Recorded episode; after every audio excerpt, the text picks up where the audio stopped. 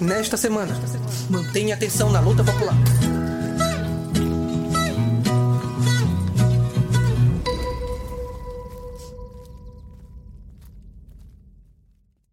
Ministro da Defesa propõe votação paralela com cédula de papel. O ministro da Defesa, Paulo Sérgio Nogueira, apresentou durante a audiência pública no Senado Federal uma proposta de votação paralela no dia da eleição, com cédulas de papel. Segundo o general da reserva, essa seria uma forma de garantir a integridade das urnas eletrônicas. Está claro que o objetivo, na verdade, é dar credibilidade à farsa eleitoral. O editorial semanal Cédula do Apaziguamento e Covardia do Oportunismo Eleitoreiro discorre. Abre aspas. O antídoto para as ameaças golpistas em curso e em prol do estabelecimento de regimes de concentração máxima do poder no executivo, seja da ruptura bolsonarista, seja a do projeto de nação perseguida pelo alto comando das Forças Armadas, não é e nunca poderia ser essa corrupta farsa eleitoral realizada com o máximo respeito aos sepulcros caiados reverenciados como sacrossantas instituições. Só é possível derrotar a ofensiva contra-revolucionária preventiva, em curso há sete anos, através de levantar as massas numa crescente e poderosa torrente do protesto popular em defesa dos direitos imediatos pisoteados dos mais de 100 milhões de brasileiros e brasileiras, afundados na miséria, na fome e no abandono de dezenas de milhões destes. Assim desmascarando toda a reação, desvelando a natureza dos agitadores do golpe e seus matizes, dos seus apaziguadores liberais e dos oportunistas, que diante deles se acovardam. Nisso, cumpre grande papel realizar um vigoroso boicote ativo à farsa litoral, por meio de ações revolucionárias pelas massas mais avançadas. Hoje, se não se pretende isso, só se pretende iludir o povo e a nação. Fecha aspas. Policiais levam terror aos moradores do complexo do Alemão com mortes, casas invadidas e violação de direitos. Uma mulher foi morta após ser baleada por policiais da CORE e do BOP durante uma operação genocida no complexo do Alemão, que teve início às 5 da manhã do dia 21 de julho. As forças de segurança afirmam que mais de 400 policiais participaram da invasão. Um policial foi morto na Fazendinha, uma das comunidades do complexo do Alemão, logo nas primeiras horas da operação, resultando em novas investidas dos militares reacionários. É a infame tática das operações de vingança, novamente repetidas pelo aparato policial do Rio de Janeiro, levando terror aos mais de 180 mil moradores das favelas do complexo.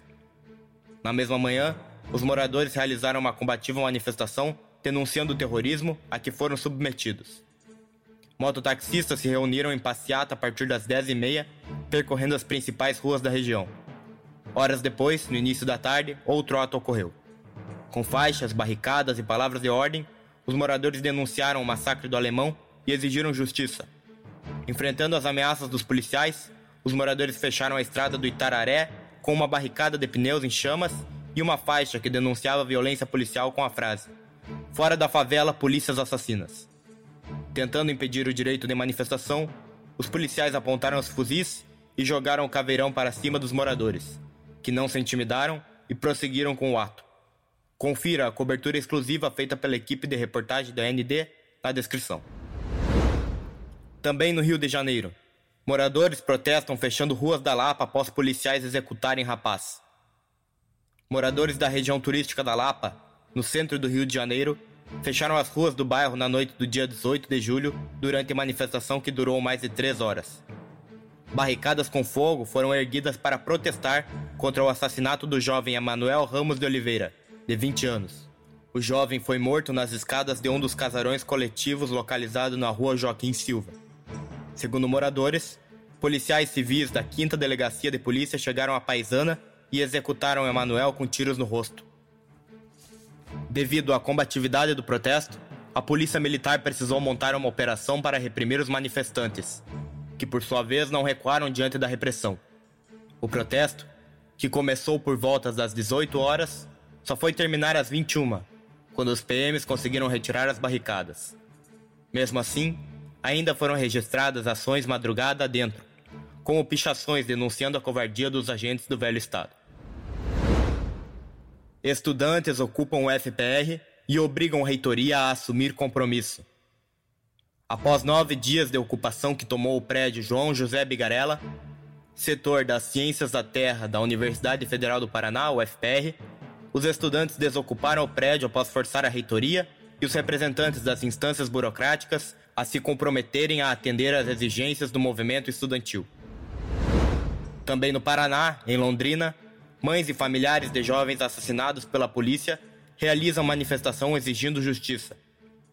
No dia 15 de julho, em Londrina, um ato com 100 pessoas exigiu justiça e denunciou a polícia genocida do Paraná.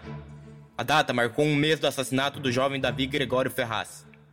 O jovem de 15 anos estava sentado na calçada com um amigo quando foi atingido pelos disparos da polícia do batalhão de choque.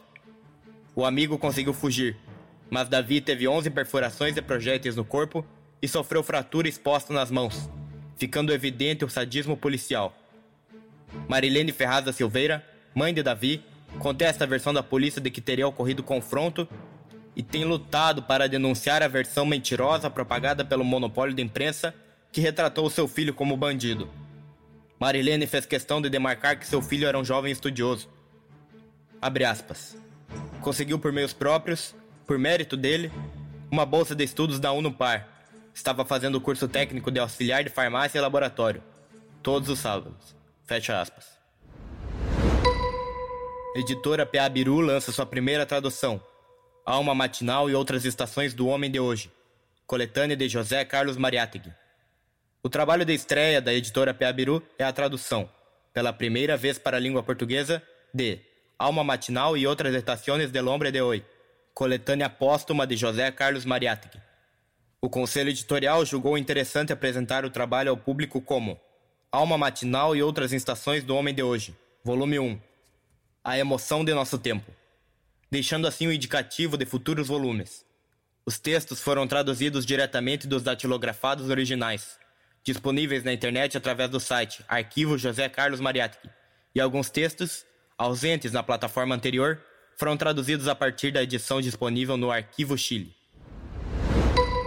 A AND anuncia seu primeiro concurso literário de contos, crônicas e poesias, como parte das comemorações pelos 20 anos do jornal A Nova Democracia, foi realizado um convite e uma convocação aos nossos amigos e leitores, que tomem parte do primeiro concurso literário de contos, crônicas e poesias do jornal A Nova Democracia, que terá abrangência nacional e selecionará os primeiros colocados em cada uma destas categorias. O tema do certame é A Luta pela Terra. Já na situação internacional, um mês de rebelião popular no Panamá. As massas panamenhas seguem em rebelião, iniciada no início de julho, contra o aumento do preço dos combustíveis, alimentos e medicamentos.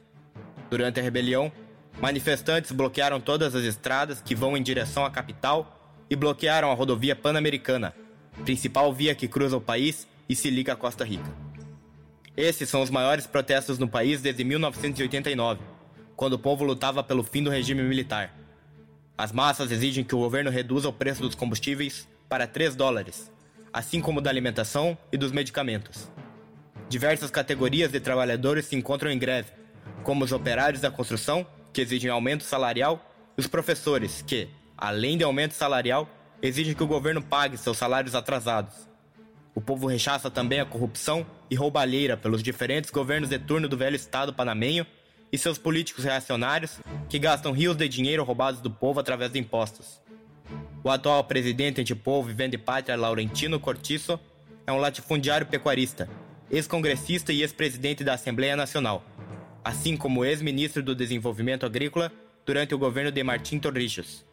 Ele está sendo denunciado pelas massas como representante dos mais podres burocratas encastelados nas instituições reacionárias do velho Estado diversos setores do povo exigem a sua saída imediata da presidência. Crise mundial. 3,1 bilhões sofrem com a fome. Novos dados sobre a fome revelam que em torno de 29,3% da população mundial sofreu com a fome em 2021, se considerado todos os níveis de gravidade.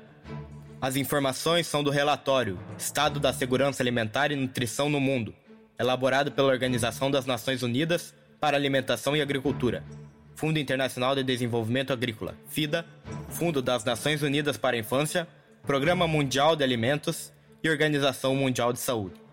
O AND analisa, abre aspas, quando se examina a distribuição regional da fome, é percebida uma disparidade extremamente significativa da quantidade de pessoas que passam fome na Ásia, África, América Latina e Caribe, e o número de pessoas no mesmo estado na Europa e América do Norte. Fecha aspas. Gustavo Petro e a farsa eleitoral, um novo serviçal da reação colombiana. Há um mês atrás, no dia 19 de junho, o oportunista Gustavo Petro foi eleito presidente do velho estado colombiano na nova edição da farsa eleitoral no país. Petro, longe de ser um candidato de esquerda que defenderá os interesses do povo colombiano, tem, desde o seu período como prefeito da capital Bogotá, reprimido todas as lutas das massas, inúmeras promessas eleitorais não cumpridas e, agora, enquanto presidente, servirá ao mesmo sujo papel e já tem realizado infindáveis conchavos com banqueiros, latifundiários e outras pestes. O AND analisa o boicote ativo realizado pelas massas colombianas, os mais de 17 milhões de votos nulos, brancos e abstenções, que somaram no segundo turno 41,83% dos aptos a votar. O link estará na descrição. E não se esqueça de ouvir nossos últimos podcasts. Você pode nos encontrar nas principais plataformas. Temos programas sobre a teoria revolucionária, situação política, arte e muito mais.